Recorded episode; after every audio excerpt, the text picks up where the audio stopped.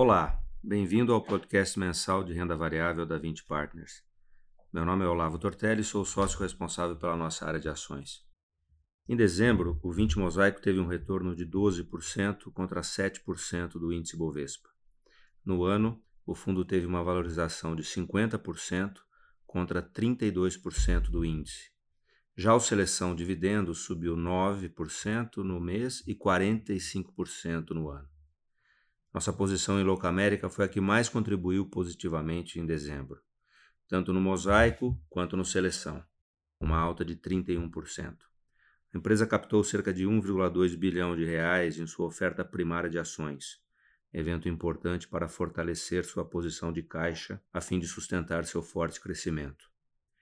Outro destaque positivo no mosaico foi a Tenda, que foi beneficiada pela decisão do governo de não restringir o subsídio ao programa Minha Casa Minha Vida. Nenhuma posição do mosaico teve performance negativa em dezembro. Na carteira do Seleção, Outro papel com destaque positivo em dezembro foi a CEMIG, com uma alta de 8%. A ação havia ficado muito defasada em relação a outras empresas do setor, afetada por ruídos políticos relacionados ao plano de privatização do governo de Minas Gerais. Nossa posição em CEMIG sempre se baseou no seu valor intrínseco e não necessariamente na venda da empresa em si, embora vejamos como uma opcionalidade bastante interessante. Do lado negativo, destacaríamos a B3, cuja ação caiu no mês após o anúncio de uma redução de tarifa pelo serviço prestado a possíveis novos competidores. No entanto, acreditamos que a reestruturação tarifária mais ampla, ora em andamento, deve fazer com que a B3 ainda consiga manter um nível saudável de crescimento de receita. Após um ano bastante positivo para os nossos fundos, seguimos otimistas com as perspectivas para o mercado acionário brasileiro em 2020 pelas razões que já destacamos aqui: a volta do crescimento, os juros baixos, a agenda de reformas e a ainda baixa exposição dos investidores locais à renda variável.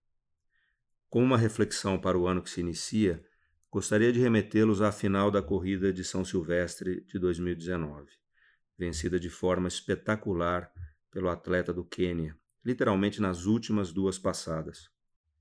O atleta de Uganda que liderou a maior parte da corrida e a perdeu nos metros finais, deu o seguinte depoimento ao final: Eu aprendi que preciso correr mais forte e abrir uma distância ainda maior que aquela que abri para os meus adversários.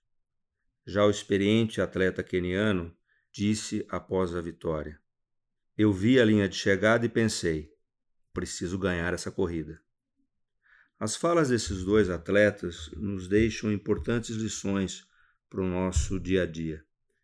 Do perdedor, podemos extrair que uma vantagem para os concorrentes, por maior que seja, pode não ser suficiente para garantir o sucesso. O já ganhou é sempre muito perigoso. Do lado do vencedor, temos o exemplo da persistência, de que jamais devemos desistir dos nossos objetivos ainda que existam muitos desafios pelo caminho. Por mais forte que tenha sido o nosso desempenho no ano passado, entramos 2020 com a certeza de que a corrida ainda não acabou. 2019 foi apenas mais um ano positivo nesse histórico de longo prazo que estamos construindo. Com muita determinação, foco e disciplina, seguiremos na busca de mais um ano de performance diferenciada para os nossos cotistas. Terminamos por aqui. Agradeço a todos pela atenção. Um ótimo ano para vocês e até o nosso próximo podcast.